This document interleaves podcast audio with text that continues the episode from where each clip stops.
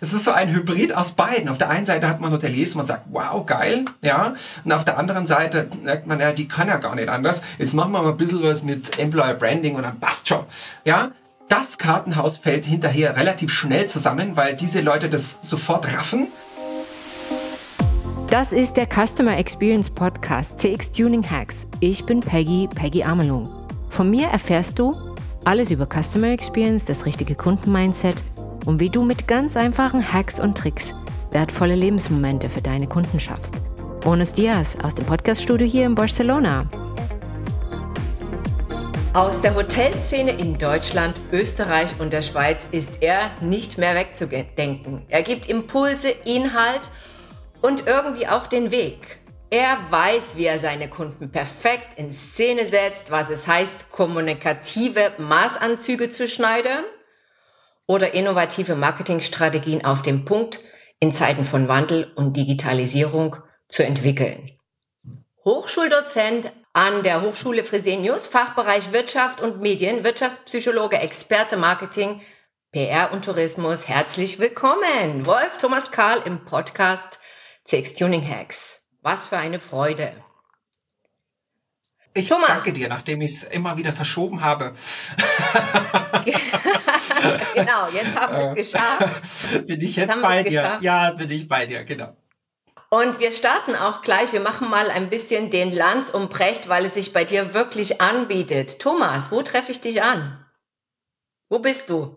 Wo, wo nehmen wir auf? An, äh, wo du mich haben möchtest. Ah, okay. Nein, wir nehmen tatsächlich, das kostet extra. Nein, also ähm, ich befinde mich momentan in der Schweiz äh, bei Zürich. Dort sitzt auch unser Büro. Und äh, ansonsten bin ich mhm. gerne in meiner, äh, meiner Zweitwohnung, in, in meiner Heimat drüben in Österreich, äh, in Tirol. Also ich wechsle immer hin und her und ansonsten bin ich als jobbedingt natürlich viel unterwegs. Und sonst treffe ich dich ja auch manchmal ganz im Norden Deutschlands an. Ja, also das ist ja wirklich bei dir, du bist ja. Ach so, ja, das stimmt. Äh, ja, da habe ich was äh, bescheidener Natur gezielt weggelassen. Das ist natürlich mhm, die Insel ja, Sylt. Äh, genau. Dort hat die Familie eine, eine, eine Ferienwohnung und ich muss ehrlich gestehen, äh, manchmal nehme ich es mir als Repräsentant der Generation Y, die ja dieses ähm, bürolose Arbeiten sehr liebt, zumindest ein Teil davon, ähm, einfach heraus in diese Wohnung zu fahren und dann auch mal zu sagen im Sommer, gut, dann arbeite ich eben von Sylt aus und gehe abends an den Strand. Ich finde das auch völlig in Ordnung. Ja, also da bin ich ganz bei dir. Thomas, gib uns doch jetzt mal ganz kurz, wir haben ja schon gesagt, äh, zu Eingang Wirtschaftspsychologie, äh, Marketing-Experte, aber gib uns mal, was machst du? Gib uns mal den Elevator Pitch, so ein bisschen. Was ich mache, das ist eine Frage, wird mir eigentlich ständig gestellt, ähm, weil ich mhm. gar nicht so drüber rede. Und ähm, ich, ich, ich kann das gar nicht immer so schnell pauschal beantworten. Ich bin, grundsätzlich muss man verstehen, dass ich sehr schnell gelangweilt bin. Und ähm, mir dann erlaubt habe, diverse Ausbildungen und Studiengänge ähm, zu absolvieren, so dass ich ähm, ja relativ breit aufgestellt sind. Diese Dinge haben aber alle eine engere Verbindung miteinander. Wir haben einmal die Unternehmenskommunikation, wir haben das Marketing, wir haben die Wirtschaftspsychologie, was sich wirklich aneinander reiht und natürlich auch die Wirtschaftswissenschaft, dessen Teil das Ganze auch wiederum ist. Ähm, und somit kann ich sagen, ich mache äh, vier Berufe. Ähm, zum einen lehre ich das ganze Zeug, was man mir eines Tages mal versucht hat beizubringen. Zum anderen ähm, berate ich äh, international Mandate mit meinem Kollegen zusammen, Herrn Professor Dr. Peters, ebenfalls an der Hochschullehre tätig, äh, das, was das ganze Thema Unternehmenskommunikation und Öffentlichkeitsarbeit betrifft. Dann habe ich auch ähm, einigen Hotelunternehmen oder auch anderen Unternehmen äh, in Bezug auf Marketing äh, unter die Arme gegriffen. Hier ist so der Schwerpunkt am Storytelling und haben wir wieder schön die Verbindung zum Journalismus, ja, zum Schreiben. Mhm. Ähm, und das vierte, was ich äh, tue, ist ähm, eine kleine, mit einer sehr guten Schweizer Freundin, eine kleine Manufaktur zu betreiben, die äh, Textilien herstellt, im Schwerpunkt Einstecktücher. Das eben hm einfach aus meiner ursprünglichen Herkunft, nämlich der Modeindustrie, äh, gewidmet, äh, sozusagen hier auch noch so ein bisschen die Finger drin haben zu können. Und das Ganze entstand einfach dadurch, dass mir die Einstecktücher nicht gefallen haben. Und wir dann äh, ja, aus Quatsch die selber genäht habe, weil ich ganz früher mal nähen gelernt habe, gedacht, das machst du jetzt selber. Und dann irgendwann mein großer Bruder, der unser Familienunternehmen führt seit ein paar Jahren, nämlich eine mhm. mittelgroße Werbeagentur, äh, gesagt hat, Tommy, da machen wir ein Branding draus. Und wir nehmen deinen Namen, hat dann auch den Namen erfunden, die Website gebastelt. Und ähm, dann auf einmal wurden diese Dinger mehrere hundertfach verkauft, wo ich äh, tatsächlich selber ein bisschen überrascht war, weil das eigentlich gar nicht der Fokus war. Und ähm, wir das aber tatsächlich gerade innerhalb der Schweiz nun weiter ausweiten. Also das ist so versucht, kurz zusammenzufassen, was tut der eigentlich? Und zwischendurch gebe ich auch gerne nochmal Seminare und führe äh, Interviews mit so charmanten Menschen wie mit dir. so, damit ist mein Tag auch schon mehr oder weniger ausgefüllt. Gut ausgefüllt. Ja, also wir werden also heute im Podcast über Marketing reden. Wir werden aber auch über deinen Bildungsauftrag äh, reden, weil das interessiert mich äh, jetzt gleich zu Beginn. Äh, es geht ja darum, dass du wirklich auch als Wirtschaftspsychologe mit der neuen Generation arbeitest, äh, die Generation, die dann in die Unternehmen kommt und mit denen wir ja auch äh, mit Herausforderungen ähm, zu tun haben. Aber natürlich möchte ich das Potenzial nicht ungenutzt lassen und natürlich auch dein, dein Fashion-Input ähm, mit dazu nehmen, weil das natürlich auch zu einer Customer Experience, also zu dem 360 Grad äh, eben Empfinden von Kunden äh, in jedem Verhältnis immer mit dazugehört und was gern weggelassen wird. Ja, das Ästhetische, das Design, das Auge fürs Schöne, was man auch wirklich dann empfindet, wenn man in einem Ort ist. Absolut. Man muss wirklich auch ja. nicht nur die Entschuldigung, nicht nur die Sprachästhetik, nee, nee. sondern natürlich auch die visuelle Ästhetik miteinander sehr gut verbinden. Ja, das finde ich immer sehr wichtig.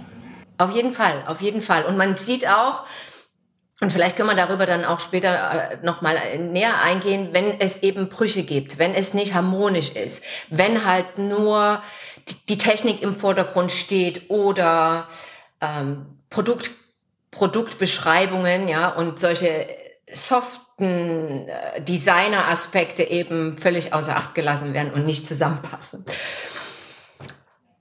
Deine Aufgabe als Hochschuldozent ähm, ist ja wirklich die konkrete Arbeit mit, mit den äh, Dozenten. Was sind da deine konkreten Kernthemen? Nimm uns da mal mit. Worum geht's da? Die sind relativ breit aufgestellt, aber auch wieder hier äh, sehr miteinander verzahnt. Wir haben natürlich alles, was Tourismus BWL betrifft, äh, in, seiner, mhm. in seiner Gänze. Wobei ähm, ich weniger diese allseits beliebten Fächer wie externes und internes Rechnungswesen unterrichte. Das überlasse mhm. ich den Leuten, die es besser verstehen als ich, sondern eher ganz klar den Schwerpunkt auf die mhm. beliebten Randfächer setzen kann. Wobei hier auch der nachhaltige Tourismus, ähm, also das Thema Nachhaltigkeit prägt mich ja schon seit rund 20 Jahren. Äh, wir in unserem Familienunternehmen, das glaube ich schon sehr, sehr lange leben, was dieses Jahr ähm, 77 Jahre alt wird. Ja. Ähm, es sind, die, sind diese Schwerpunkte, ähm, wie gesagt, auf der BWL, äh, mhm. sehr stark BWL natürlich und äh, betreffen auch Unternehmenskommunikation und gehen tatsächlich bis in den Sport rein. Also ich unterrichte Tourismus und Sportmanagement. Ähm, wobei das, äh, wie gesagt, sehr miteinander zusammenhängt. Beim Sport äh, haben wir natürlich diesen Sporttourismus-Faktor drin, der ist super interessant, weil ähm, ganze Regionen eigentlich nur vom Sport leben, der sozusagen touristisch vermarktet ist. Fängt ja beim Skifahren an und endet beim äh, Radsporttourismus. Also somit ist hier wieder sehr ähm, dieser Zusammenhang ähm, ersichtlich. Das ist das, was ich im akademischen Bereich tue, ungefähr seit zehn Jahren und mhm. gehöre dann noch zu den etwas jüngeren äh, Lehrern. Ja, die Frage ist noch, warum ich das mache, wolltest du wissen. Ja, ähm, aber, warum mache ich ja. das?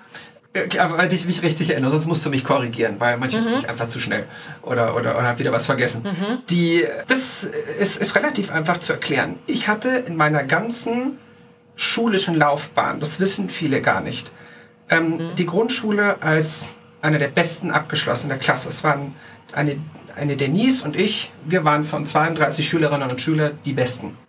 Und ich hätte aufs Gymnasium gehen sollen. Ich habe es nicht gemacht, weil ich Angst davor hatte. So habe ich eine mittlere Reife gemacht, habe eine kaufmännische Ausbildung gemacht und dann stand ich da und habe irgendwann überlegt, okay, jetzt hast du irgendwas falsch gemacht.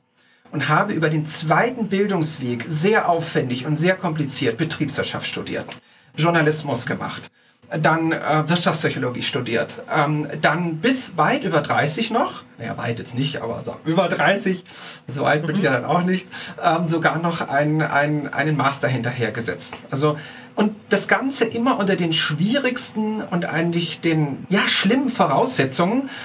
Und und, und hatte teilweise auch wirklich bis zum Master, da hatte ich wirklich eine ganz tolle Professorin, häufig Leute, die, die immer so einen Stein in den Weg geworfen haben, weil sie irgendwie ihre narzisstischen Persönlichkeitsstörungen ausleben mussten. Ja? Das hat man ja leider häufig in, in, in dieser Berufsgruppe, na häufig nicht, aber halt immer wieder vorkommend, gerade bei einer gewissen Generation, dass da gar nicht so sehr es, es um die Leistung geht, sondern um, ich, ich weiß auch nicht was. Und da hatte ich wahrscheinlich sehr viel Pech gehabt und habe mir jedes Mal gedacht, mhm. warum macht man sowas? Warum gibt mir meine Mathelehrerin in der Realschule eine schlechtere Note, wo sie gemerkt hat, dass ich mich zwei Noten hochgearbeitet habe, prüft mich nur, um mir zu beweisen, dass ich diese Note gar nicht verdient habe, von einem Schüler, mhm. der über Jahre versucht hat, wirklich erfolgreich sich hochzuarbeiten. Das ist eine fürchterliche Demütigung für mich. Und ich habe mir überlegt, diese Frau ist pädagogisch unerträglich. Also das kann man eigentlich mhm. gar nicht tun, sowas. Mhm. Und hatte aber immer Spaß an der Lehre auf der anderen Seite, mich immer über Auszubildende gekümmert in, in, in den Betrieben und irgendwann gedacht, äh, habe einen Vortrag gehalten und dann kam eine Professorin und hat gesagt, so Leute wie Sie, genau, die brauchen wir. Wir wollen Sie. Haben Sie studiert? Ich habe gesagt, ja. Sagt, wunderbar. Und ähm, das war vor circa zehn Jahren. Mhm. Und ähm, seitdem mache ich das. Ähm, weil es mir wahnsinnig viel Spaß macht und ich mache das wirklich bis zu 120 Vorlesungsstunden im Semester. Das ist sehr viel. Ja, äh, für nebenbei, da reden wir über 25 Prozent meiner Tätigkeit, also 20 bis 25 je nach Semester meiner, meiner Arbeitszeit, also schon ordentlich. Und einfach mit dieser Attitude erstmal, äh, man kann ganz viel mitnehmen von diesen jungen Leuten, also jungen 10, 15 Jahre jünger, ja. Wie alt, äh, wie alt sind die denn? Wie alt, diesen Menschen. Thomas, wie, wie ja, alt sind, sind denn? Zwischen, zwischen 17 und 54. Okay. Ich hatte eine Frau, die ist 54 Jahre alt und äh, hat, äh, nachdem äh, Hausfrau, Kinder aus dem Haus gesagt hat, ich muss jetzt noch was für mich tun. Die beste, die ich übrigens je hatte. Also die Frau ist sensationell. Heute gut befreundet und, und ich freue mich sehr, dass es sie gibt. Das ist eine tolle Frau. Wirklich alle Altersgruppen eigentlich dabei, aber sind schwerpunktmäßig so hm. Mitte 20, Anfang 20 und einfach diese Freude dran haben, diese jungen Leute weiterzuentwickeln und sie dabei zu unterstützen und eben nicht so nach dem Motto, äh, äh, du gefällst mir jetzt nicht und jetzt äh, äh, gebe ich dir irgendwie eine Note schlechter oder so. Das ist äh, tatsächlich, ich hatte immer wieder dieses Pech, dann auch ständig umgezogen, ich hatte immer wieder dieses Pech und ich möchte das nicht so machen. Und ich merke auch, dass es gut so ist, dass man diesen häufig orientierungslosen, die sind häufig orientierungslos tatsächlich. Also einige wissen ganz genau, was sie tun wollen mit 20 und ganz viele wissen es eben nicht. Ja, einfach diese Hilfe gibt, diese Unterstützung, sie begleitet, aber auch durchaus einen akademischen Anspruch wahrt. Ja, und wenn man das gerne tut und es einem Spaß macht, dann ist es für alle Seiten ganz wundervoll. Ich lerne was, Sie lernen was und ähm, es ist so eine Art ja, vielleicht auch, äh, äh, ähm, ich weiß nicht, also ich, ich, ich habe einfach gedacht, dass sowas darf man eigentlich gar nicht auf Schülerinnen und Schüler oder Studenten und Stud oder Studierende ähm, loslassen, was ich da eigentlich mitgemacht habe. Das, das habe ich tatsächlich nie, nie drüber gesprochen, aber wenn wir jetzt gerade so in diesem Thema drin sind, weil mhm. keiner mir mhm. jemals diese Frage gestellt tatsächlich, äh, es ist tatsächlich auch mit ein Grund. Das war dieses extrem negative Erfahrungen erst bei dem Master so gut durchzukommen. Und das war wirklich. Also da, das ist eigentlich falsch, da, weil es demotiviert die Leute ohne Ende. Mhm.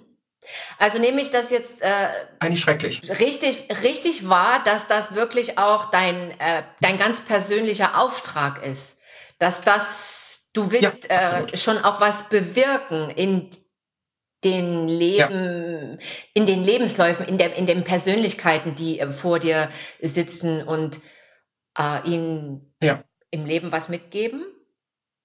Ja? Ja, nicht nur das, sogar noch einen Schritt weiter. Mhm. Wir im Tourismus haben ja, wie in vielen anderen Branchen auch, aber im Tourismus mhm. merken es extrem, gerade die Hotellerie, wir haben eh keine Leute mehr. Weil wir eben auch mit so einer Personalpolitik, die wir gefahren haben bis jetzt, jetzt kommen wir an und diskutieren über eine Kochausbildung mit Bachelorabschluss. Ich finde die Idee fürchterlich lustig und, und sehr spannend, was Herr, ähm, ich glaube, Herr Eisenbrei war das, der das ans Spiel gebracht hat. Ich finde es echt cool von ihm, ja, der auch da sehr engagiert ist. Und ähm, denken wir drüber nach, nachdem wir gemerkt haben, wir haben über 50 Prozent, das muss ich mal vorstellen, also über 50 Prozent Rücklauf in Bewerbung, oh, wir müssen was tun. Ja, mhm. ähm, nein, es geht mir auch darum, dass wir, und das merken wir schon seit Jahren, die Leute einfach sagen, ja, der Tourismus verdient man nichts, aber blöde Arbeitszeiten. So stimmt das ja auch nicht, das könnte ich so auch nicht stehen lassen. Ja, das wissen wir auch. Mhm. Ähm, auch natürlich diese Leute wieder in die Branche zu holen, dass die uns nicht wieder abwandern. Dann machen sie dieses elitäre mhm. Studium an der Hochschule des Fresenius-Instituts, das ist eine sehr hochwertige Hochschule auch, und dann verlassen sie uns. Ja?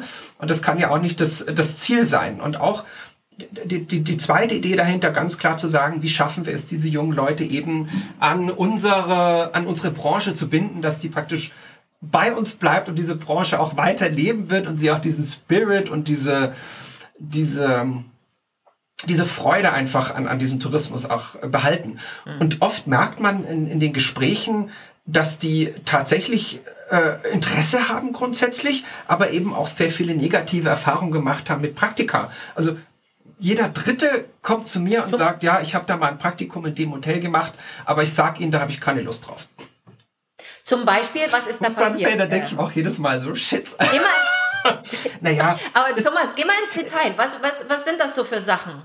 Die, äh, ich weiß natürlich, so, äh, so, von was so, du redest, aber. Ja, du weißt ja, du, du Du mhm. kannst es dir ja vorstellen. Das sind dann so Dinge wie, ähm, ich wollte mal ein Hotel kennen. Also grundsätzlich treffen wir immer so verschiedene ähm, Ansprüche, in den, äh, verschiedene Ansprüche zusammen.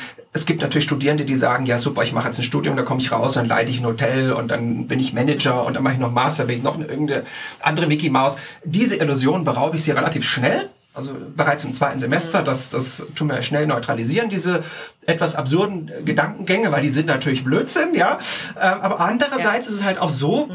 ähm, es gibt ein schönes Beispiel von der großen deutschen Hotelkette, habe ich eine Hausführung mit Studierenden gemacht und dann stehe ich mit denen da und dann sagt der äh, Direktor in die Runde, ja, wer ist denn jetzt hier der verantwortliche Dozent oder Professor? Und dann äh, sagt eine Studentin und zeigt auf mich und sagt, ja, das ist äh, hier, hier der Herr Karl. Und dann guckt er mich von oben nach unten an und sagt, ach Sie. Und dann habe ich gemerkt, wie die Studierenden, die ich das ganze Studium begleite, über fünf Semester, sehr merkwürdig reagiert haben und mir hinterher in der Vorlesung gesagt haben, also bei so einem respektlosen Typen wollen wir nicht arbeiten. Und er hat noch eins weitergebracht. Mhm. Ne? Ähm, der wusste dann später nicht mehr, wie seine eigenen Leute heißen. Also das ist so ein Ding, das erlebe ich immer wieder. Das wandelt sich allerdings zum Positiven, muss man fairerweise dazu auch sagen. Also immer mehr Hoteliers sind super engagiert, die machen wirklich einen großartigen Job. Aber es kommt halt auch immer wieder vor, dass solche Sachen passieren. Und ähm, diese, diese jüngeren Leute, die haben auch einfach eine andere Wertschätzung von, von, und, und, und von gewissen Werten. Für denen ist das ganz wichtig. Ja, also so andere das, Leute das, zu diskriminieren oder diskreditieren, ja. ähm, da, da reagieren also, besonders empfindlich drauf. Ja. Apropos, apropos Werte und Wertschätzung, wie siehst du die neue Generation? Wo liegen da die Unterschiede? Was äh, wertschätzen die? Wenn wir jetzt schon mal bei dem Thema sind, können wir da auch mal tiefer reingehen. Und wie siehst du auch die Unternehmen, im speziellen Hotels? Haben die den Wandel erkannt und ändern die auch ihr Wertesystem? Siehst du da Fortschritte jetzt? Ja, ja, auf jeden Fall. Die Fortschritte sind deutlich sichtbar. Ich, man merkt es ja auch mhm. gerade so, ich bin in der, in der HSM, HSM auch äh, drin, da bist du, mhm. so viel ich weiß, glaube ich, auch drin, in dem Verband, der sich äh, verjüngt hat mit einem jüngeren Präsidium, mit einer sehr engagierten Verbandsgeschäftsführerin, direkt aus der Generation Y kommend, also beide auch, mhm. ja. Ähm, mhm. Also nicht aus dem Anfangsstadium Generation Y, sondern eher mittendrin, so wie ich, ja.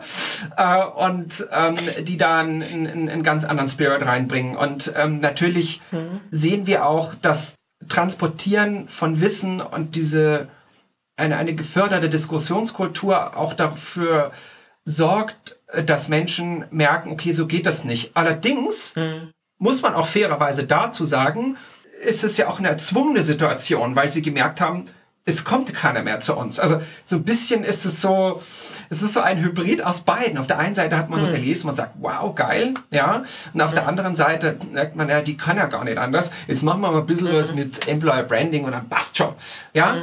Das mhm, Kartenhaus genau. fällt hinterher relativ schnell zusammen, weil diese Leute das sofort raffen. Das kann man denen nicht vorspielen.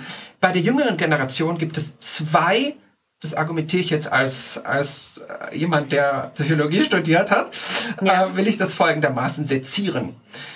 Zum einen haben wir eine Generation, ich nenne sie das ist jetzt äh, politisch nicht so ganz korrekt, aber ich würde sagen, schon eine partiell wohlstandsverwahrloste Form von mhm.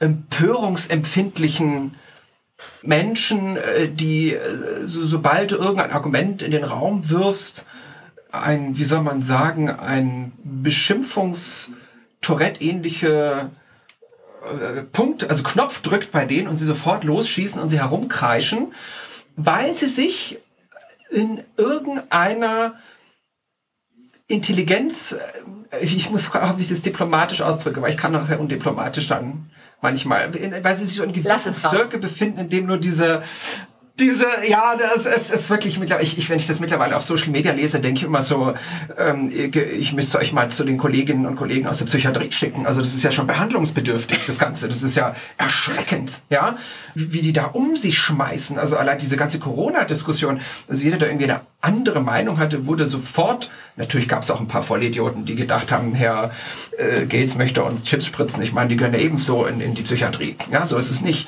Aber mhm. Tourette-artig geantwortet haben und, und, und, und das auch extrem eskalieren, dramatisieren und dann mhm. sofort zu einer Inquisition, einer Meinungsinquisition aufrufen und sagt, man muss jetzt diese Persona zerstören, die eine andere Meinung hat. Diese Entwicklung empfinde ich als äußerst erschreckend.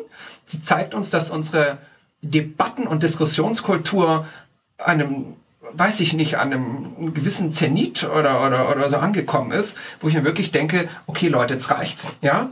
Auf der anderen Seite hat man aber durchaus sehr verantwortungsbewusste junge Leute, ja, wenn man mal sagt, naja, die Jungen, die wollen nicht mehr arbeiten, das ist natürlich auch Käse, ja. Ich an meinen mhm. Studierenden sehe, das sind schon sehr fleißige, durchaus hm. junge Leute, ge genau, die genau wissen, was sie wollen und vor allem hm. die, die, die, denen einfach ähm, Dinge wie Umwelt, das ganze ökologische hm. Thema, Nachhaltigkeit, Soziale äh, durchaus sehr wichtig ist, aber das eben vernünftig auch diskutieren können und integrieren können. Mhm. So, diese beiden Pole haben wir äh, so, so, so Hauptschwerpunkte äh, und eben, ähm, wobei sich das ja nicht nur bei den Studierenden durchzieht. Mittlerweile werden ja auch diese, mhm. diese Leute, also ich, ich, mittlerweile nenne ich sie, glaube ich, Berufsempörer. Also es ist ja auch irgendwo eine Zwangsstörung, ja. Sobald irgendwas rauskommt, äh, muss ja, man mal durchdrehen, damit man zu den Guten gehört. also mhm. es, ja, ich finde ich ganz, ganz schwierig langsam, was da mittlerweile entsteht. Mhm. Und das betrachte ich durchaus als also ich habe da wirklich mittlerweile meine Bedenken. Ich, ich, ich, ich, ich argumentiere mittlerweile auch gar nicht mehr auf Facebook. Ich lasse sowas meistens unkommentiert stehen. Ich denke mal jedes Mal, Tommy, sagst lieber nichts dazu. Wo ich mir denke, warum können die Leute sich nicht in einer Mitte treffen, vernünftig über etwas diskutieren und auch andere Meinungen durchaus mal gelten lassen. Das ist nämlich ganz wichtig. Also es, es ist, immer schwierig zu sagen, es gibt eine gute und eine falsche Meinung. Die Wahrheit liegt eh immer irgendwo dazwischen. Ja? Wie siehst, und das sind so diese beiden Gruppen, die wir haben. Siehst du dich auch als Bindeglied zwischen den Generationen ja. und sagst, die äh, jungen Absolut. Talente, die jetzt ja. kommen, ja, die ganz andere auch wirklich ähm, Talente mitbringen und auf der anderen Seite eben die Unternehmer, die jetzt ihre, ja, ihre ganzen Konzepte erneuern müssen, eben auch Einstellungsverfahren, Teambuilding, alles was dazugehört, sich auch äh, neu erfinden müssen. Bringst du die beiden zusammen? Und wenn ja, äh, Sag ja. mal vielleicht so drei Sachen, die du Unternehmern mitgeben kannst, wo du sagst, das ist nötig, dass es funktioniert. Mache ich tatsächlich. Ich bringe tatsächlich immer, auch durch meinen Job bedingt, natürlich häufig so hm. verhärtete Fronten äh, zueinander und muss immer, ich stehe eigentlich immer zwischen Stühlen in meinem Job. Egal wo ich bin, hm. befinde mich immer zwischen irgendwelchen Stühlen. Das gehört natürlich zu meinem Beruf dazu. Damit habe ich gar kein Problem, weil ich persönlich bin und so kennen mich, glaube ich, auch die meisten super offen. Ich, mir ist es völlig wurscht, was einer da macht. Mhm. Und, und, und ich stelle mich auch auf Barcamps mit meinem Namen, Vornamen vor. Da habe ich noch, das sage ich auch nicht, welche Firma ich arbeite. Das ist für mich alles völlig uninteressant. Mhm. Ja, ähm, ich versuche die Leute immer auf eine Verständnisebene zu bringen.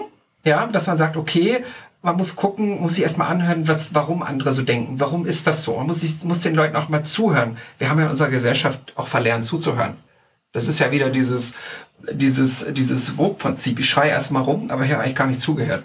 Ja? Mhm. Ähm, erstmal versuchen, diese Leute wieder, wieder, wieder, also dass sie sich annähern und auch gegenseitig respektvoll miteinander Argumente austauschen. Damit habe ich eine sehr gute Erfahrung. Das, da, da, muss man auch schaffen, irgendwie dieses als Mediator gut funktionieren zu können. Das ist natürlich gar nicht so einfach.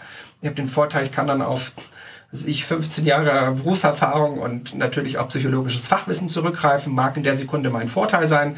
Aber ich glaube, das ist auch einfach meine Person als, als Tommy, weil ich einfach dieses, die, diese, diese sehr offene Denkweise habe. Also ich, ich habe keine, keine, also zu 99 Prozent behaupte ich mal, kein, keine negative Grundeinstellung gegen irgendwas. Ich schaue mir immer erstmal alles an. Und das hat mein Großvater mir damals beigebracht, weil er hat nämlich damals gesagt, ähm, weißt du, Tommy, hinterher kannst du dich immer beschweren. Aber mach's erstmal. Ja, mhm. und nach diesem mhm. Credo lebe ich. Ich schaue es mir erst an und wenn ich dann merke, okay, es war blöd, kann ich es ja korrigieren. Ja, aber ich schaue mir Dinge immer erstmal an und ich höre mir tatsächlich alle Regel, alle, alle ähm, äh, ähm, Argumente an, ja, weil ich mir erstmal denke, Seiten. Von hör einfach Seiten. mal genau an, was der andere möchte. Einfach, genau, einfach mhm. beide Seiten anzuhören, um dann zu gucken, mhm ähm, um das abwägen zu können. Ich finde das immer ganz wichtig, auch so bei Interviews mhm. manchmal.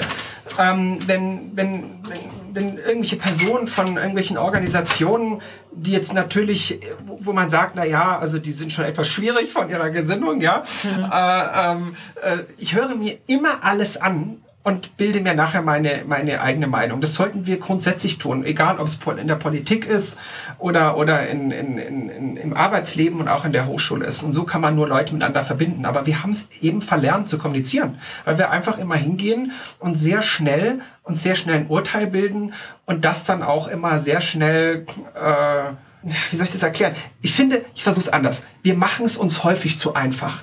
Aber so einfach ist es eben nicht. Die Realität ist nicht schwarz und weiß, sie ist grau. Und zwar in den verschiedensten Schattierungen. Und das ist, glaube ich, so, wenn, ein, so, ein, Grundproblem, was unsere und wenn wir jetzt sagen, heutzutage hat. Und wenn wir jetzt sagen, Unternehmen haben Personalmangel, dann liegt es vielleicht auch daran, ja, dass äh, neue Kommunikationskanäle geschaffen werden dürfen, wo wir einfach auch diese Generation viel besser erreichen.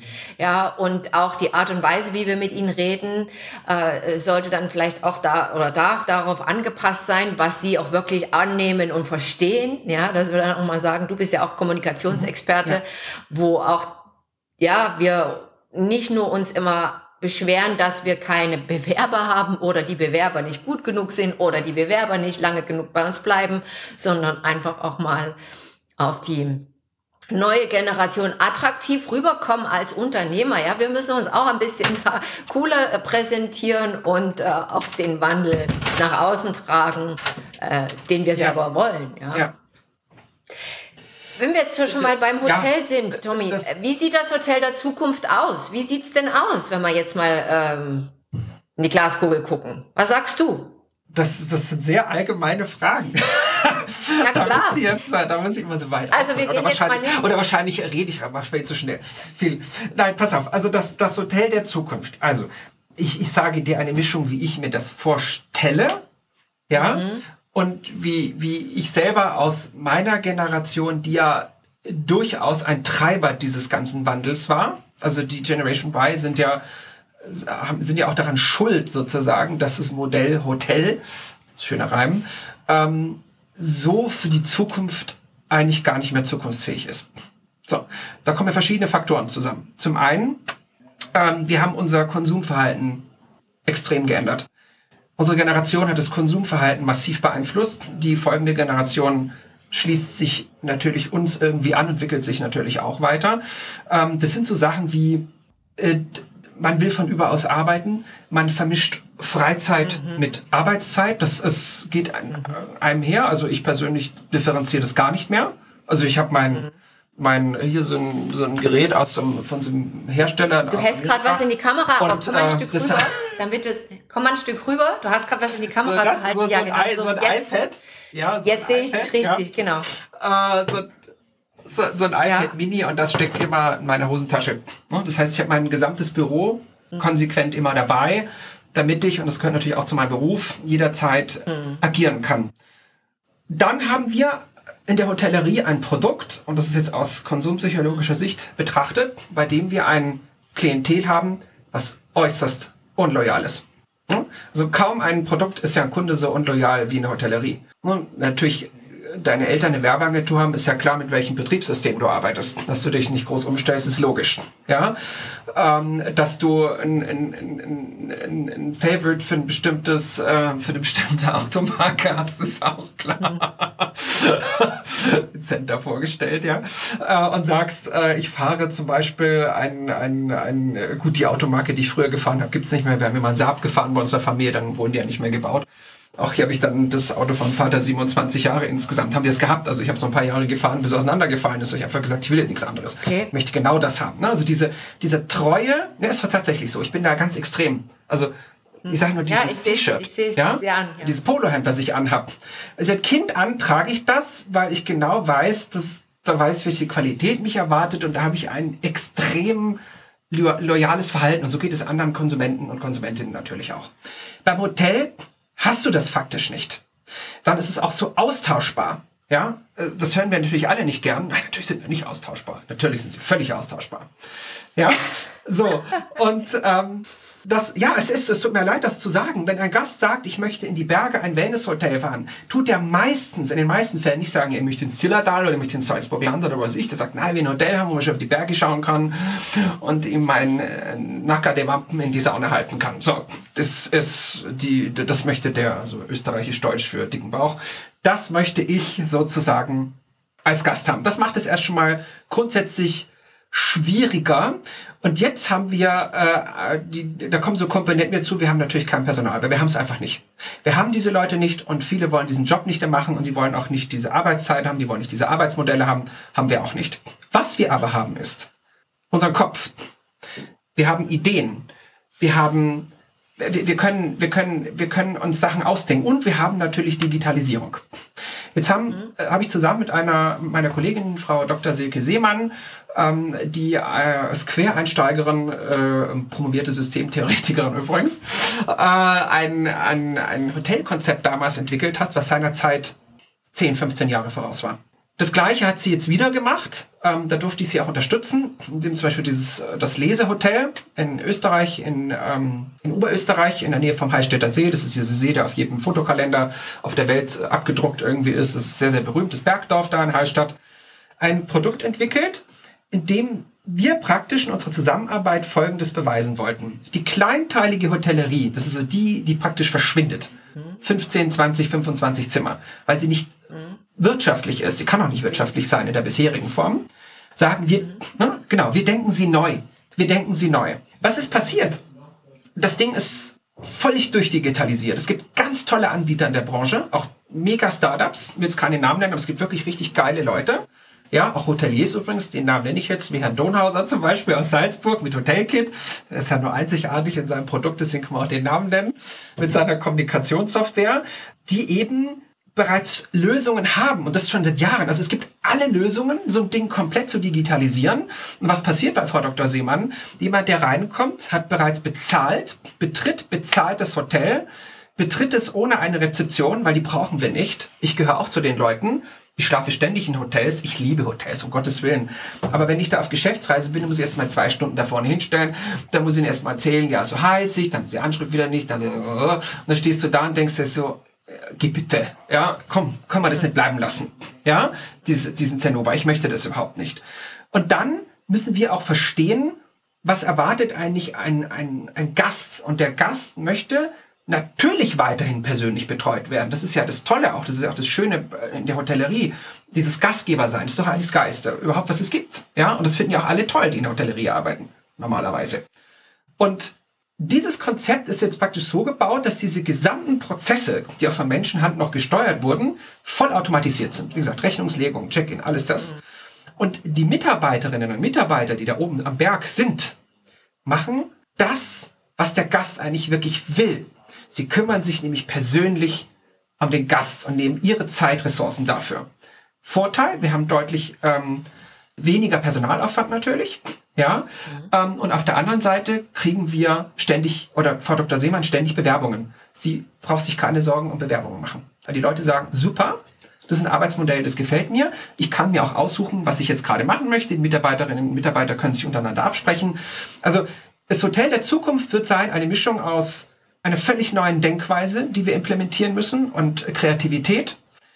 Durchaus den Konsumenten noch mal ein bisschen genauer anzuschauen das ähm, äh, Umdenken von Personalmodellen von gängigen, die es in Zukunft nicht mehr geben wird. Da können wir jetzt drüber diskutieren und weinen, wie wir lustig sind. Sie werden wegfallen. Bums aus. Wird es irgendwann immer geben. Ja? Und vor allem auch ähm, diesen Nachhaltigkeitsfokus zu haben, indem wir auch die Regionalität einbinden. Und zwar mit Nachhaltigkeit meine ich nicht nur den Mistkübel, also den Mülleimer auseinanderzunehmen und zu schauen, was ist da jetzt Papier und was ist da äh, Würstelfolie oder was weiß ich. Ja? Was ist da falsch? Sondern einfach. Genau. Ja, genau, sondern die, die, die Nachhaltigkeit in der Gänze zu denken. Und da gehört natürlich auch die soziale Komponente dazu und das Umfeld und so weiter. Ähm, oder dass äh, bei Frau Dr. Seemann zum Beispiel jederzeit einer mit, mit, einer, mit einer Karte, die er bekommt, ja, ähm, zum Beispiel jederzeit die Getränke holen kann, das direkt abgerechnet wird. Also es ist gar kein Bargeldfluss mehr vorhanden. Es ist praktisch alles weg. Also mit den Möglichkeiten, die wir haben und der kreativen Ressource in unserem Kopf, die ich versuche meistens einzusetzen, gibt es durchaus Möglichkeiten, hier erfolgreich ich will nicht sagen, gegenzuwirken, weil das hört sich immer so an, als wäre alles falsch, was wir tun. Das kann man ja auch so nicht sagen, das ist ja auch blöd. Ja? Sondern einfach zukunftsfähiger ähm, das Ganze zu gestalten. Das ist so unser Ansatz. Und äh, wir, deswegen sage ich wir, weil wir sehr eng zusammenarbeiten und auch an diversen wissenschaftlichen Artikeln äh, zu der Thematik arbeiten, glauben, dass, ähm, dass das ein Weg ist. Und wir wissen auch schon aus Erfahrung, dass es ganz toll funktioniert und dass die Gäste die sich auch irgendwo umstellen müssen. Die werden auch irgendwann lernen, dass da kein Kasperl mehr steht. Und, und, bei uns sagt man in Österreich ein Servus Hansi steht. Ja, und, und, das, das ist okay. Das ist völlig okay. Und sie machen es ja. Und das gilt ja nicht nur für ein Hotel mit einem Automaten, ja, sondern es gilt auch in der hochpreisigeren Hotellerie. Und was äh, meine Kollegin an, an Hotels hat, da reden wir jetzt nicht über 59 Euro in der Schuhschachtel wie am äh, Flughafen in Zürich äh, zu übernachten. Aber auch das ist irgendwo ein cooles Konzept. Auch das findet seine Benutzer und Benutzerinnen und es wird sicherlich auch mhm. gut funktionieren. Hat jetzt neu aufgemacht. Ich glaube, das größte Europas im, im Zürich Flughafen. Ja, also ein Kapselhotel. Das ist toll gemacht, mhm. wirklich. Die haben das ganz cool gemacht. Ja, und ähm, das ist halt auch irgendwo der Zeitgeist. Ja, wo kann ich günstig schlafen? Ganz einfach, auf die rudimentärsten Bedürfnisse. Also du sagst schon Digitalisierung auf alle Fälle ja. Und die Grenze ist halt, wo, wo wir Fall, sagen, ja. die Menschen, die in das Hotel kommen und gehen und ihre Zeit da eben verbringen, werden sehr individuell auch auf menschlicher Ebene betreut und äh, ja, äh, Service angeboten ja. äh, also die, auf, die, dieser Ebene. Ich behaupte, dass, oder wir behaupten, dass dieser Service weiterhin eine zentrale Rolle spielt, davor viele Angst haben, die sagen, da kommt irgendwann ein Roboter, Roboter der uns bedient. Ich, wir Menschen okay. sind, und das sage ich jetzt als jemand mit einem Psychologie-Hintergrund, natürlich Wesen, äh, kommunikative Wesen, die völlig darauf ausgerichtet sind, äh, auf zwischenmenschliche Beziehungen zu setzen, äh, natürlich auch im beruflichen Kontext oder gerade im Freizeitkontext. Daran glaube ich als Wissenschaftler nicht. Ja, wir müssen nur lernen, wie schaffen wir das äh, zu integrieren. Ja, also erstmal, wie gewinnen wir diese Menschen und vor allem, wie gesagt, wir müssen unsere Geschäftsmodelle umdenken. Nein, nicht umdenken, das ist auch so ein Quatschwort. Neu denken. Ich, ich würde sagen, einfach mhm. neu denken. Umdenken hörst du wieder so, äh, ich, ich, es ist super, wie es ist, es muss ein bisschen anders machen und dann passt schon. Nein, wir müssen sie neu denken und vor allem diesen Mut ja. haben, wirklich neu zu denken. Wir müssen diesen Mut haben, wie meine Kollegin, die sagt, dann machen wir es halt einfach so. Und dann wird es auch Gäste geben, die sagen, nein, ich möchte das nicht. Sie geht ja sogar noch einen Schritt weiter. Sie hat ja eine Fußbodenheizung in diesem ganzen Hotel, weiche Teppichböden, feine Holzböden. Sie sagt sogar, in meinem Hotel darfst du keine Schuhe tragen. Wenn du reinkommst, kriegt jeder eine Schuhbox, die abgeschlossen wird und da stellst du deine Schuhe rein. Du kannst barfuß laufen, du kannst mit deinen Hausklapfen laufen, du kannst mit Socken laufen. Du läufst nicht mit Schuhen in meinem Hotel. Und soll ich dir was sagen? Die Leute finden es geil. Und das sind wir wieder beim Storytelling. Das sind wir wieder bei, mhm. das sind wir wieder bei der Konsumentenpsychologie genau. angelangt. Ja, das ist eine Frage, wie erklärst du den Leuten? Und die Leute nimmst du mit dieser Geschichte mit, dann auf einmal entsteht ein Wertschätzungsgefühl, weil sie hängen. merken, dieses Hotel, ja, Mhm. Genau, ne, die, die, die, absolut. Und sie merken, oh, dieser teure Holzboden, ja, diese handgehobelte Eiche, die ich da drüber laufen kann, die dicken mhm. Teppichböden auf dem Flur, wo ich drin versinken kann. Die spürst du, das ist natürlich auch ein sehr soziologischer Ansatz, was ähm, da oben gemacht wurde, ja. Ähm, aber wir sehen ja, es wirkt und es trifft auch einen Zeitgeist, weil die Menschen einfach ähm, auch, auch eine gewisse Erdung wieder suchen. Ja, und die Erdung mhm. kann wie gesagt, ein bisschen soziologisch das Ganze, ja, oder philosophisch. Ja, ja, nee, das durch ist die Erdung aber, in dem äh, direkten äh, Kontakt ähm, genau. erfolgen. Ja. Thomas, da sind wir eigentlich schon äh, beim nächsten Thema. Äh, und ich äh, möchte auch die Frage wirklich stellen, obwohl wir natürlich alle äh, Corona müde sind. Aber ich weiß ja auch, dass du dich damit intensiv beschäftigt hast. Was, was ist eben anders nach Corona? Was ist wirklich äh, die grundlegende Veränderung, der wir uns stellen? dürfen.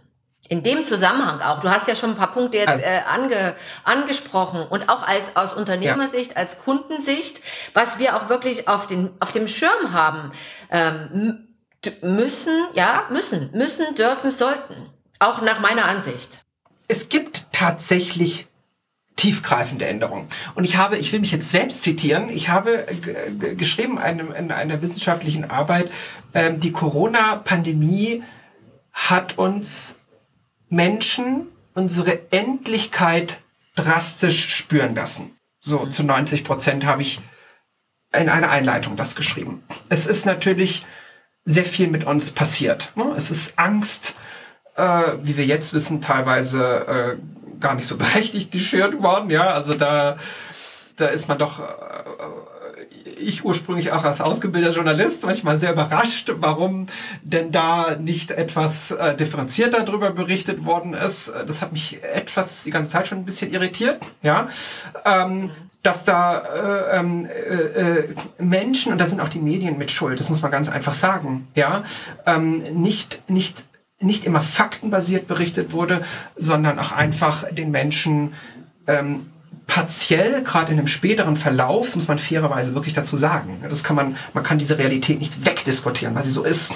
Ähm, sie in, in einen permanenten Zustand der Angst versetzt. Was passiert dann mit Menschen, wenn man das tut? Ähm, wir haben eine Suizidalrate, die dreimal so hoch ist wie bei also bei, bei Jugendlichen wie je zuvor. Wir werden hm. daraus noch viel schlimmere Konsequenzen, was mein Fachgebiet betrifft, nachher ähm, haben, weil wir einfach teilweise hm. eine Kommunikationspolitik getrieben haben, die wirklich für die Zukunft nicht gut ist. Es war nicht gut, was wir gemacht haben. Wir müssen uns selber auch mal auch, auch, auch, auch, auch das reflektieren, das ist ganz wichtig. Und das hat natürlich, warum erwähne ich das, auch Auswirkungen auf den Tourismus. Ja? Ähm, diese Auswirkungen sind sehr unterschiedlich. Ähm, wenn wir das jetzt unter der touristischen Entwicklung äh, und unter dem Aspekt der Nachhaltigkeit betrachten, hat es die Auswirkung, zumindest nach meine Untersuchung so von, ich weiß 15, 20 Studien, ich muss jetzt nachgucken, ich weiß es nicht mehr aus dem Kopf, angeschaut haben, ist es tatsächlich so, dass dieser Gedanke der Nachhaltigkeit durchaus mehr in den Fokus gerückt wird. Also wir können durchaus sagen, das Thema Nachhaltigkeit hat an Relevanz gewonnen. Und zwar äh, fängt es an, damit zu sagen, Thema Camping war schon 2019 der Renner. Das wurde durch Corona extrem äh, verstärkt, ja, was auch ein Sicherheitsgefühl einfach den Menschen gegeben hat, ein Gefühl von Freiheit. Ja, Freiheit. Mhm. Ähm, und eben Menschen lokaler bereisen, Menschen sich auf einmal wieder ganz ordinär eigentlich mit Ernährung auseinandergesetzt haben, weil sie auf einmal, manche haben ja angefangen zu kochen oder ganz viele, weil sie vorher gar nicht gewohnt waren, weil wir jeden Tag essen oder in der Kantine oder sonst wo. Menschen haben sich erstmal in ihrem privaten Umfeld wesentlich mehr wieder mit ihrem Leben auseinandergesetzt. Das könnte man als positiven Nebeneffekt werten, tatsächlich, ja, dass Menschen angefangen haben, sich mit ihrer Umwelt, ihrer Familie wieder auseinanderzusetzen. Und da war natürlich das Ernähr Thema Ernährung äh, sehr nah dran. Man hat Zeit, sich damit auseinanderzusetzen. Dann ging das wie so in diese Ebene, diese, diese, dieser Ökologie, dieser Nachhaltigkeit rein. Und irgendwann findet das auch oder hat gefunden und findet noch statt, diesen, diesen Übergang äh, in, in den Tourismus, dass man Dinge einfach mehr hinterfragt, dass man auch gezwungenermaßen erstmal die Region wieder um sich oder in Deutschland selbst entdeckt hat. Es wurden ja viele touristische Gebiete wieder neu entdeckt, die jahrelang irgendwie nicht sau interessiert haben. Ja, ähm, Hallstatt in Österreich, 95 Prozent chinesische Touristen. Auf einmal kamen Österreicherinnen und Österreicher, die seit 20 Jahren dann einmal hingefahren sind und gesagt haben, ah, so schaut es also da aus. Ja, da sind wir nicht mehr hingefahren, weil da waren ja nur Chinesen und Amerikaner und das war völlig überfüllt. Einen Parkplatz haben wir auch nicht gekriegt. Ja, also mhm. äh, aus, aus Sicht der, der, der Konsumentenpsychologie hat sich tatsächlich äh, einiges geändert, was unser Reiseverhalten ähm, an sich betrifft. Dann haben wir natürlich äh, auch die Problematik der, des Klimawandels und der, der Klimakrise und alles, was dazugehört. Äh, da, da, da fließen ganz viele Faktoren rein. Dann gerade die jüngeren Reisen, die natürlich dafür ich sage jetzt natürlich, aber man weiß ja, dass sie dafür eher empfänglich sind. Das kann man statistisch ja und, und aufgrund von verschiedenen Forschungsarbeiten ja sehr genau herauslesen. Ähm, dafür offener waren, äh, dass das Thema äh, Flight-Shaming immer weiter in den Fokus gerückt ist. Also man hat sich viel mehr damit auseinandergesetzt. Wobei ich ganz ehrlich sagen muss, was ich nie verstanden habe, die Leute haben mich immer ausgelacht. Egal, wo ich hingegangen bin, ah, der Tommy, der fährt immer acht Stunden im Zug. Wo ich immer gedacht habe, wieso? Ich setze mich in die erste Klasse ich, ich, ich setze mich da hin, dann fahre ich acht Stunden im Zug. Am Flughafen fahre ich anderthalb äh, Stunden hin. Dann muss ich zwei Stunden vorher da sein, da kann ich nichts machen. Dann schreien irgendwelche Leute auf dem Flughafen rum, wie soll ich denn da arbeiten? Das ist ja, da guckt jeder in meinen Bildschirm rein, also irgendwelche empfindlichen Kundendaten, finde ich ja super blöd. Dann setze ich mich ins Flugzeug, da kann ich auch nicht richtig arbeiten, dann komme ich an, dann muss ich wieder vom Flughafen äh, eine halbe Stunde durch die Stadt dödeln und dann habe ich vielleicht effektiv zwei bis drei Stunden gespart. Aber das ist ja völliger Blödsinn, weil im Zug habe ich bereits meinen gesamten Arbeitstag erledigt. Ja, also ich, ich war ja schon immer jemand, der gesagt hat, fliegen, okay, wenn ich nach Mallorca fliege, fein. Ja, aber oder von, von hier aus ist es auch von, von hier aus ist es auch ein bisschen schwieriger mit dem Zug, aber ich kriege ja ja absolut. Also das, das, das, verstehe ich auch und ich, ich möchte auch nicht zu diesen ich möchte auch nicht zu diesen Leuten gehören, ähm, was mir auch fürchterlich stört, die immer sagen, ja der fliegt und der fliegt und so. Ich, ich bin eh kein Fan ich persönlich habe mich entschieden, einen deutlich nachhaltigeren Lebensstil zu führen als vielleicht manche andere Menschen. Und das ist äh, für mich auch völlig in Ordnung und das können Sie auch sehen. Aber ich gehöre nicht zu den Leuten, die sagen, der fährt jetzt ein SUV. Der ist jetzt per se ein, ich finde das auch völlig übergriffig. Ich persönlich fahre zum Beispiel kein SUV und du weißt es ja von Facebook, ich bin da mal sehr offen. Ich sagte mal, ich bin weder bettlägerig noch alt, noch habe ich irgendwelche Schwierigkeiten äh, in meinem Auto, äh, in meiner Audi A4 Limousine. Äh, äh, äh, ich sag's, was ich fahre, also ganz schnelles Auto eigentlich, ja, so, so alles äh, Laptop-Träger-Auto halt und äh, kann da noch super rausschauen. Ja, ich, ich kann auch noch alles sehen. Und für mich macht zum Beispiel, für mich persönlich macht ein SUV gar keinen Sinn. Ich weiß gar nicht, wo, wo, wozu braucht man das? das ist, und, und dann verbraucht er zwei Liter mehr als mein, mein Auto, das mit seinem Hybridmotor mit 4,9 Liter auf der Autobahn klagt. Ich verstehe das, ich verstehe es überhaupt nicht. Ich weiß gar nicht, wozu man so einen Scheiß braucht. Ja, aber ich würde nie jemanden anderen sagen, du darfst das Auto nicht fahren, weil dann du. Und das finde ich ganz schlimm, sowas. Und das ist immer wieder bei dem Thema, wo ich vorher war. Ich, das geht mir auch überhaupt nichts an. Das, das hat mich überhaupt nicht zu interessieren. Ich fahre es nicht, weil ich es Schwachsinn finde. Aber wenn jemand das gerne fahren möchte, dann soll das tun. Steht mir überhaupt ja. nicht zu. Das, das äh, äh entschuldige, dass ich dich da jetzt auch äh, jetzt in diese in, in diese äh, polemische äh, Sache verwickelt habe. Nee, ich hatte dich auch unterbrochen. Also du hast gesagt, du fährst äh, lieben gern. Du fährst auch ein SUV oder was sollst du mir sagen? Jetzt habe ich, jetzt hab ich noch mal ein bisschen abgelenkt und die, und die sogenannte Kurve gekriegt. genau so, die Kurve, die Kurve, die Kurve äh, weggekriegt. Nein, also gerne genau. mit, dem, mit dem Zug fahre und auch die, dieses Verhalten, also wir, wir können schon sagen, dass die Corona-Pandemie, äh, eben weil man sich durch den das engste Konsumverhalten um sich herum sozusagen in sämtliche Bereiche äh, neu gedacht hat und somit natürlich auch den Tourismus massiv beeinflusst hat. Das hat ihn massiv beeinflusst, weil erstens ist er komplett stehen geblieben, ja, und zum anderen haben wir auch hier zumindest ein Teil der Gesellschaft überlegt, äh, wie schaut's aus? Und ganz ehrlich, in Deutschland zum Beispiel, gut, bei uns hat man die schönen Berge, bei uns kannst du eigentlich überall schön Urlaub machen, ja, ähm, und auch Deutschland hat nicht nur die Nord- und Ostsee, sondern äh, und Bayern natürlich, Oberbayern, klar, das ist extrem schön. Ist ja unser Nachbarland. Und ähm, hat natürlich auch, es gibt einen Thüringer Wald, ja, äh, es, äh, es gibt, es gibt äh, den Rheingau, also es gibt wirklich Regionen, die sind hochattraktiv und die, die wirklich schlau waren, haben da auch wirklich richtig Gas gegeben und nachweislich erfolgreich sich auch eine kommende Saison gesichert. Und wenn wir jetzt schauen, ähm, äh, wie es 2022 aussieht, wir können also richtig gucken, wie der Deutschland-Tourismus in, in, auch in Randregionen äh, zunimmt. Und das hat auch etwas mit einem nachhaltigeren Reisedenken zu tun. Auch etwas.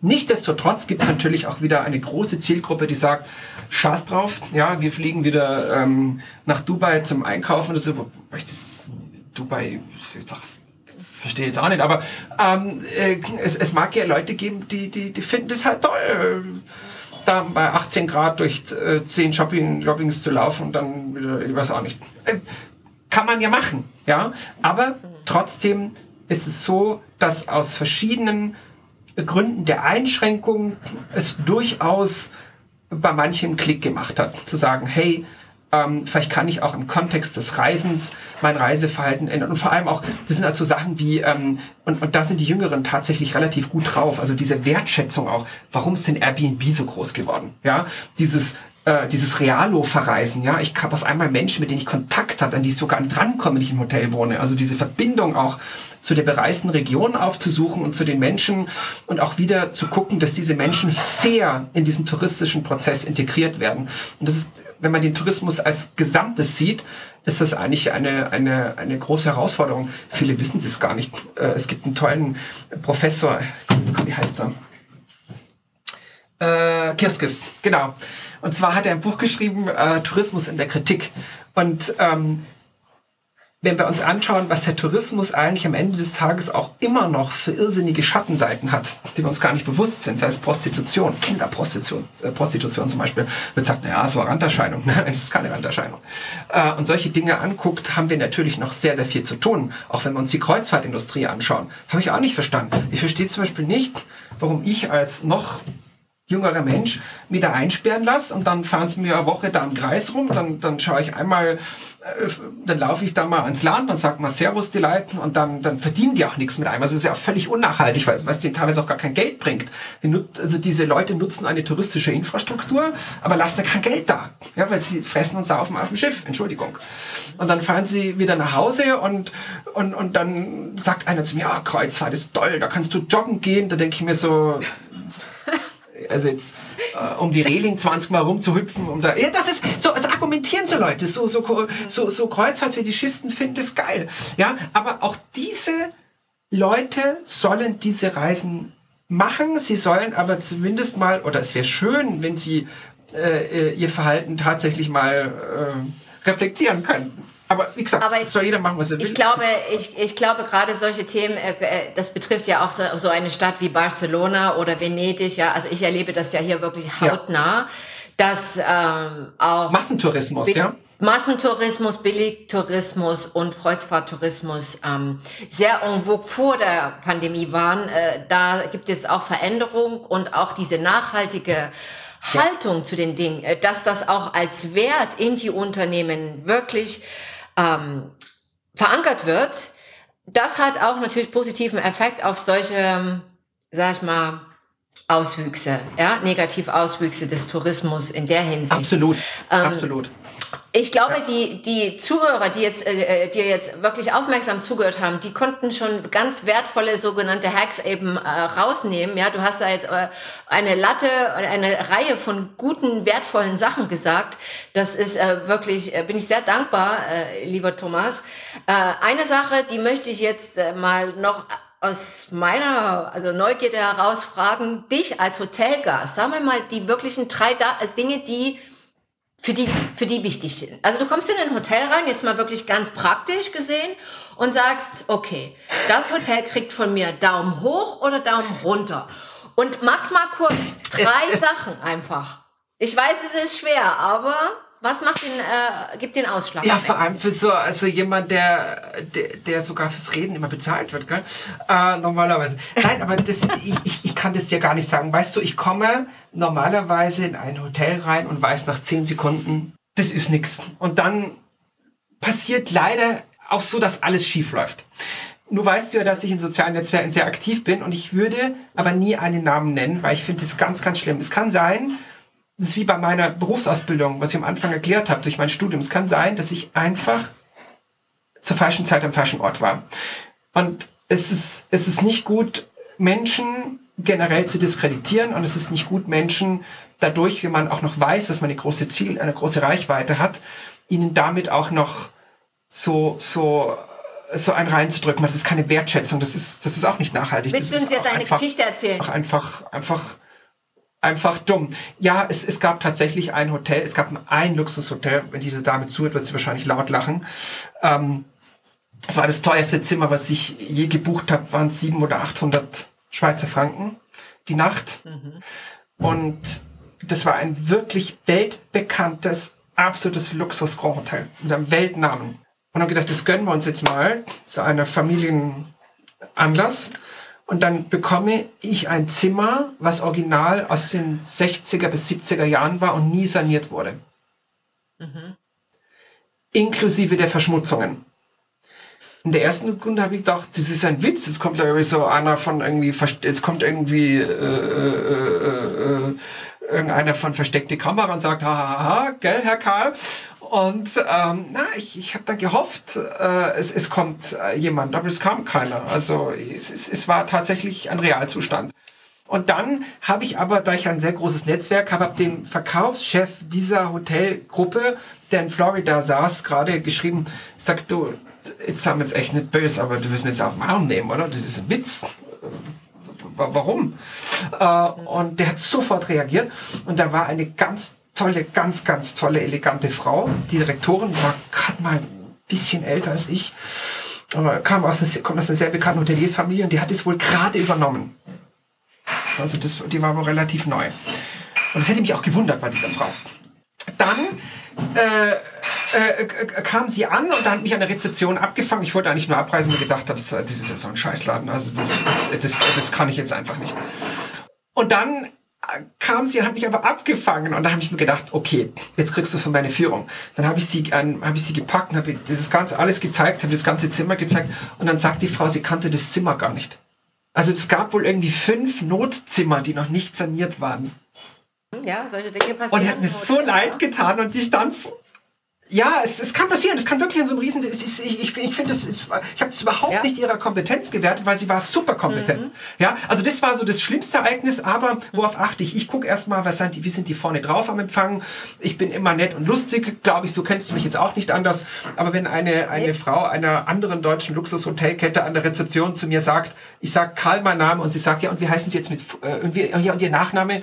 Und da habe ich zu ihr gesagt, ich verstehe die Frage nicht. Ja, äh, und ähm, das sind so Dinge, wo ich mir denke, okay, das ist jetzt blöd. Also da achte ich natürlich drauf. Ähm, ich gucke schon drauf, dass das Bett gut ist.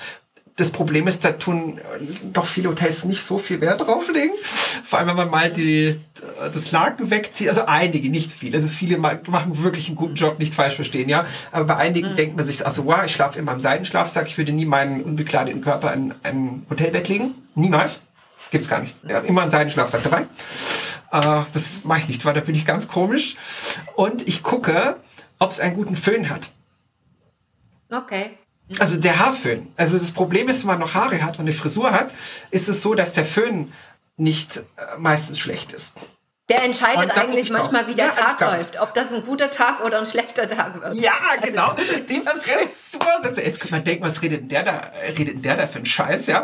Aber nee, ist wirklich Empfang ganz wichtig. Wie sind die Leute so drauf? Hm. Und an der Rezeption kann man sehr schnell erkennen, ganz schnell erkennen, wie der Laden mhm. tickt. Und da guckt natürlich mhm. jemand mit meiner Ausbildung sehr genau auf die Körpersprache und sehr genau auf die Reaktion, was eine Berufskrankheit von mir ist natürlich. Ja, da bist du ja drauf geeicht. Und äh, an der Rezeption kannst du eigentlich schon sehr viel ablesen, wie das Hotel geführt ist. Ganz schnell. Und es trifft meistens leider zu. Ja, der äh, sogenannte Aber ich liebe Hotels. Ich fahre trotzdem gerne in die Hotels. ja. ja, ist so. Die First Impression, die äh, hat schon äh, wirklich seine Bedeutung und äh, das wird auch äh, immer so bleiben. Letzter Teil, und zwar den fange ich an mit einem Zitat von äh, ja. keiner geringeren als Coco Chanel. Es ist das ungeschehene, unvergessliche, ultimative Accessoire der Mode. das deine Ankunft ankündigt und deine Abreise verlängert. Wie du schon erwähnt hast, hast du ja auch eine Firma, die Einstecktücher produziert. Finde ich übrigens total klasse, auch in Zeiten, wo Krawatten verschwinden und die Mode sich ja auch gerade für Männer total ändert und äh, vielleicht kommt ja irgendwann die Krawatte ja. wieder. Alle schmeißen sie ja jetzt erstmal so richtig äh, provokativ raus aus dem Kleiderschrank. Aber warum ich ja. auch dich gerne äh, hier befrage, ist wirklich diese Expertise in unserer Branche Fashion, Design, Unif Uniformität, diese sogenannte Smart Casual äh, äh, Attire, also wenn ich jetzt zum Beispiel als Führungskraft in einem Hotel auftrete, was darf ich, was sind No-Gos, äh, einfach mal zu sagen, wie wichtig ist für dich das Äußere und äh, wie schätzt du das auch äh, in den Hotellerien? Zweigen ein, die jetzt so ein bisschen sich dieses modernere Konzept auf die Fahne geschrieben haben, die halt eben mit Turnschuhen und ganz leger rüberkommen. Wie stehst du dazu? Und ja, gib mal ein paar Tipps so auf die, auf die Schnelle. So ein also, paar Hacks, die man wirklich genau. gut benutzen kann. Und das ist ähm, ein sehr umfangreiches Thema. Ich war ja früher mal tatsächlich in der Branche tätig und vor einigen Jahren ähm, selbst vor der Kamera stehend, also durchaus immer darauf gedrillt war, hm, gut auszusehen. Ja, eine, eine, eine eine gewisse äh, Perfektion nach außen tragen zu müssen. Ja, äh, ganz wichtig. Und vielleicht bin ich da heute, äh, hat das natürlich auf mich äh, gewirkt. Ja, also ich bin, wenn ich irgendwo rausgehe, das, das weißt du auch, du kennst mich, ja, wenn ich irgendwo auftrete, sei es auch im privaten Bereich oder sei es im, im, im geschäftlichen Kontext, gucke ich schon, dass meine Garderobe in der Regel sehr gut sitzt und sehr passend ist. Ich habe meinen eigenen Stil, würde ich mal behaupten, und ich habe schon lange Turnschuhe mit äh, Jeans, äh, schmalen Jeans und schmalen Sackos kombiniert. Noch kann ich es mir erlauben, ja. Ähm, und dazu immer ein Einstecktuch getragen. Also ich habe die Krawatte schon sehr lange äh, weggemacht, äh, bin jetzt aber wieder äh, angekommen und dann hat das das Maschall ersetzt, also durch die Fliege ähm, und trage äh, trotzdem wieder mal eine Krawatte. Also ich mache das immer so situativ abhängig. Aber es gibt gewisse Anlässe und gewisse Situationen, da sollte man sich durchaus seiner Garderobe etwas bewusster sein, weil es auch einfach eine gewisse Wirkung hat. Und auch, und das kann man nicht wegdiskutieren. Es gibt so Leute, die sagen, ja, das ist doch total egal, was du trägst. Nein. Hm Jein, nicht unbedingt. Ähm, weil es auch eine gewisse, gewisse Wirkung einfach hat. Ja? Das hat auch was mit Körpersprache zu tun und äh, es ist auch ein sehr, das ist ein psychologisch, philosophisches, soziologisches Konstrukt eigentlich das Ganze, ja. Ähm, also ich bin jetzt nicht ein Mensch, der sagt, äh, wenn einer jemand schlecht gekleidet ist, dann, dann finde ich den blöd oder unterhalte mich darüber.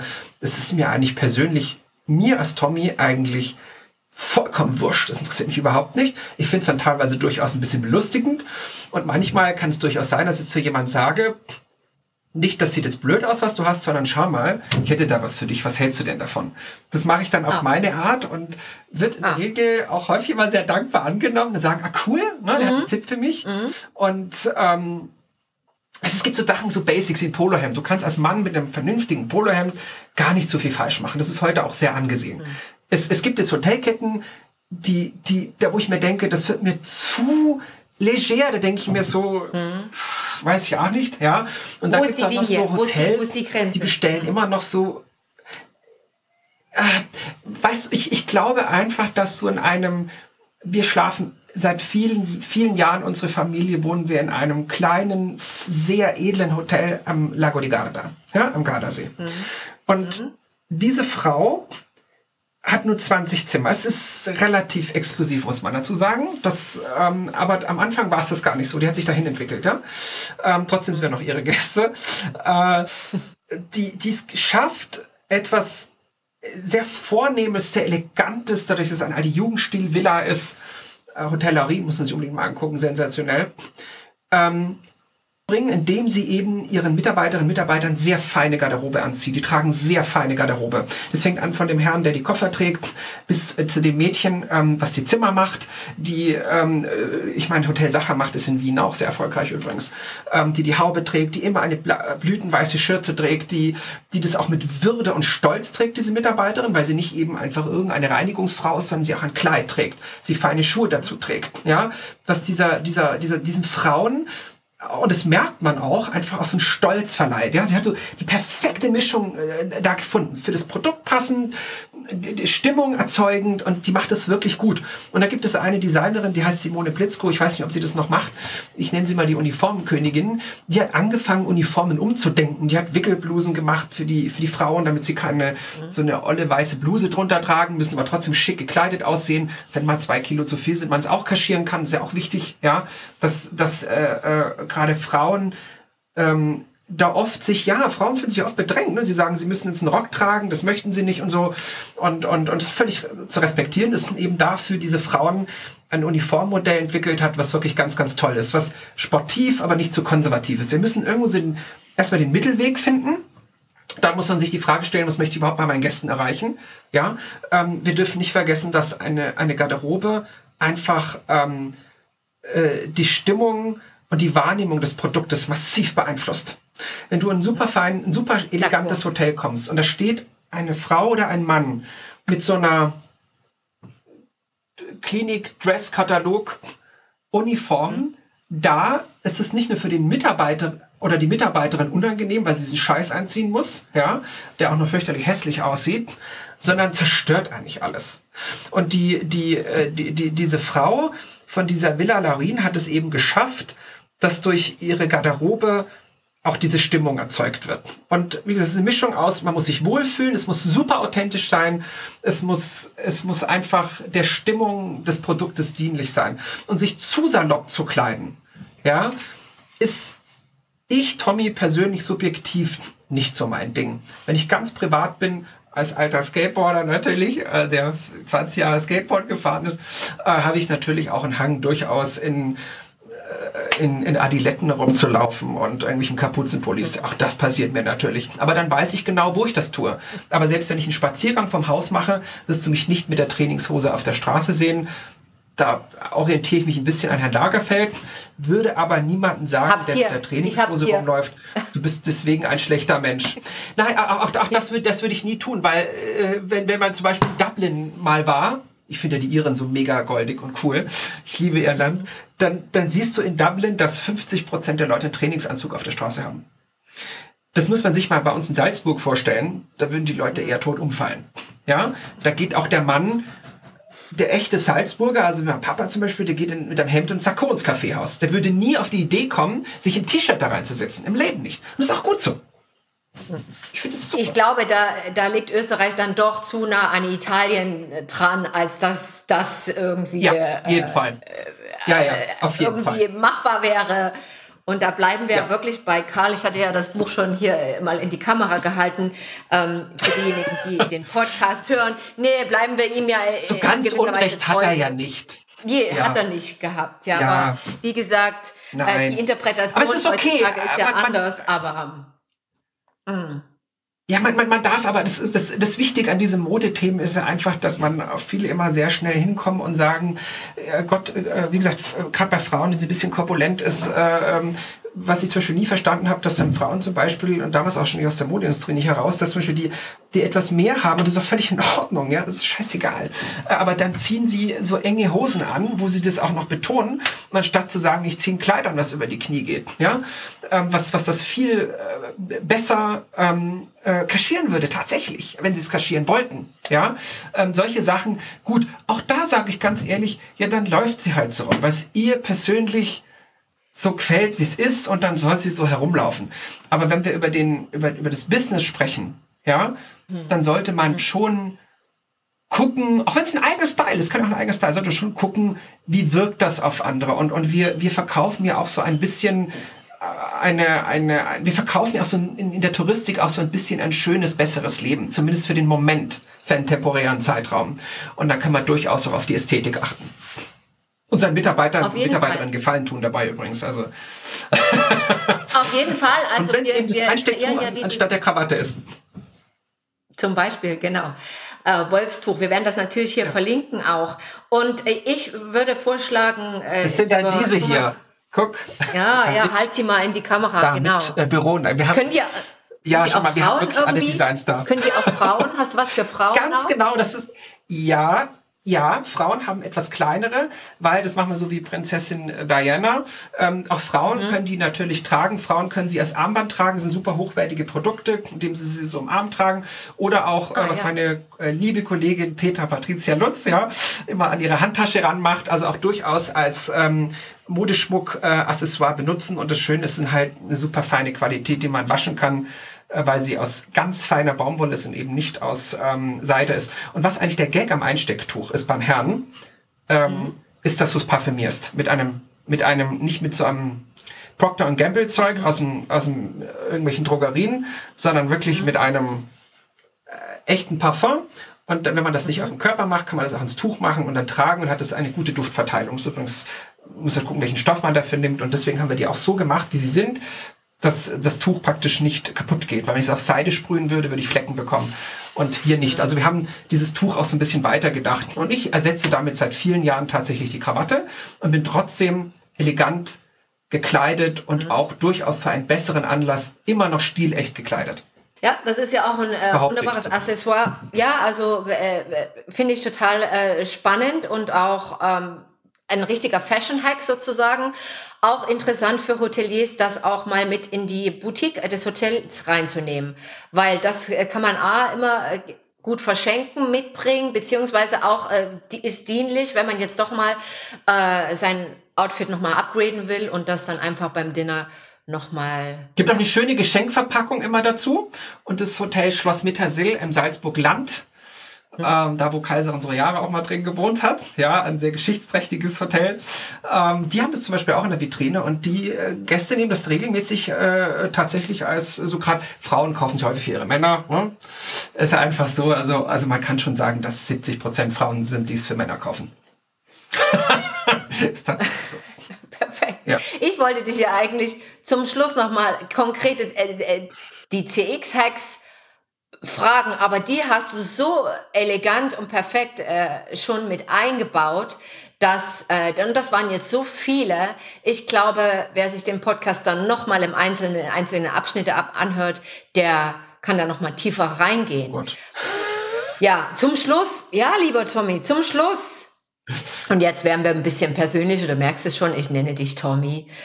Äh, ich frage dich nach deinen mentalen Hacks zum Schluss und zwar aus einem einfachen Grund. Wir nehmen den Podcast jetzt äh, Ende Februar auf. Wir kommen jetzt aus dieser, ähm, ja, geschüttelten Zeit, wie wir sie genannt haben, und äh, gehen eigentlich jetzt auch äh, in die nächste. Das heißt, auch als Gesellschaft äh, erleben wir gerade eine Zeit von Inkohärenz, äh, Unstimmigkeiten und echten herausfordernden Zeiten. Wie wie stärkst du dich persönlich? Was sind so, was ist so ein mental Hack? Was, wie kriegst du dich auch immer wieder auf ein Energielevel? Ja, was ich jetzt hier sogar von der, von Zürich bis hierher merke, ja? Also ich nehme dich als kraftvolle Persönlichkeit wahr, positiv denkend, aber immer wieder innovativ nach den nächsten Schritten suchen. Wie schaffst du das? Ähm, ich persönlich habe das Glück, immer äh, ähm, in der Natur irgendwie nah sein zu können. Für mich ist mhm. äh, die, die Natur ein Resilienzort, ja. Und zum anderen lese ich sehr viel. Also ich habe äh, zum Beispiel zwei Stunden pro Tag, in dem ich mich mit Literatur, meistens ist es etwas wissenschaftliche oder soziologische Literatur, man hier an meinen Tischen sieht und hier und hier. Also wie gesagt, ich lese mhm. viel, ich denke viel nach. Ich habe ein intaktes äh, Umfeld aus Familie und Freunde. Das ist, glaube ich, ganz wichtig. Nicht glaube ich, sondern es ist ganz wichtig, weil einem das auch immer wieder ähm, erdet und auch durch so eine Zeit, die auch voller Widersprüche ist und, und durch, durch, durch eine Diskussionskultur, die, die wirklich furchtbar ist eigentlich mittlerweile, weil, weil die, äh, wir uns Menschen eigentlich ich weiß auch gar nicht, wie ich das immer noch mittlerweile diplomatisch äh, beschreiben soll. Ähm, mittlerweile ein, ein, eine, eine, also man sagt immer, es gibt keine gesellschaftliche Spaltung, aber wer das behauptet, der hat einen schweren Realitätsverlust. Das muss man leider sagen.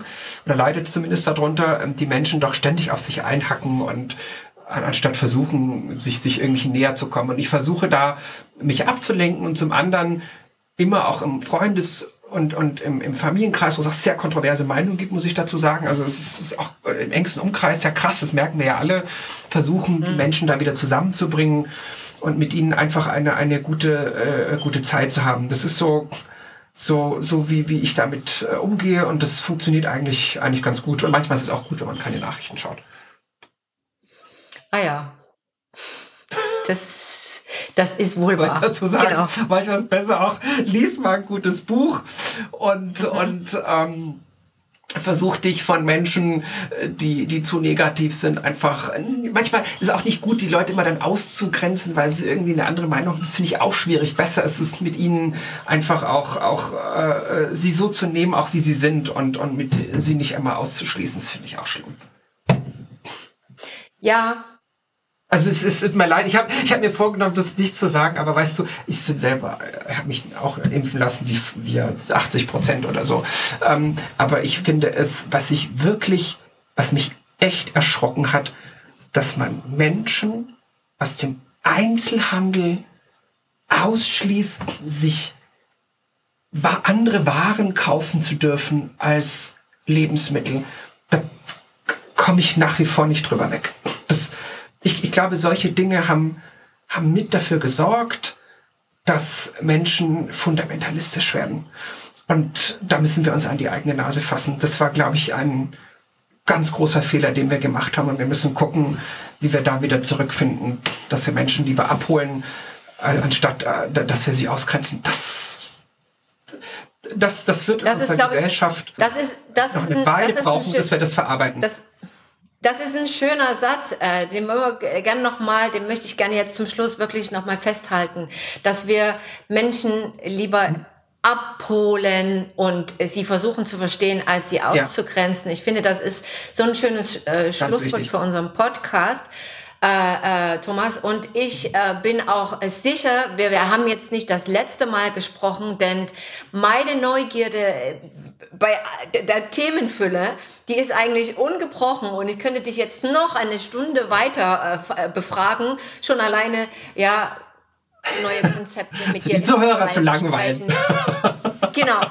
Nein, genau, das ich hoffe nicht. Und ähm, wir werden, wir werden noch mal auf jeden Fall, auf jeden Fall nicht zusammenkommen und äh, ich danke dir, dir mhm. für deine Zeit zum Abschluss des äh, Podcastes und das mache ich mit allen Interviewpartnern. Äh, gibt's immer so eine kleine Ja, Nein, Ja, Nein oder links, rechts, links, rechts ähm, Abteilung. Und ähm, ja, schon mal vorab, vielen Dank für deine Zeit.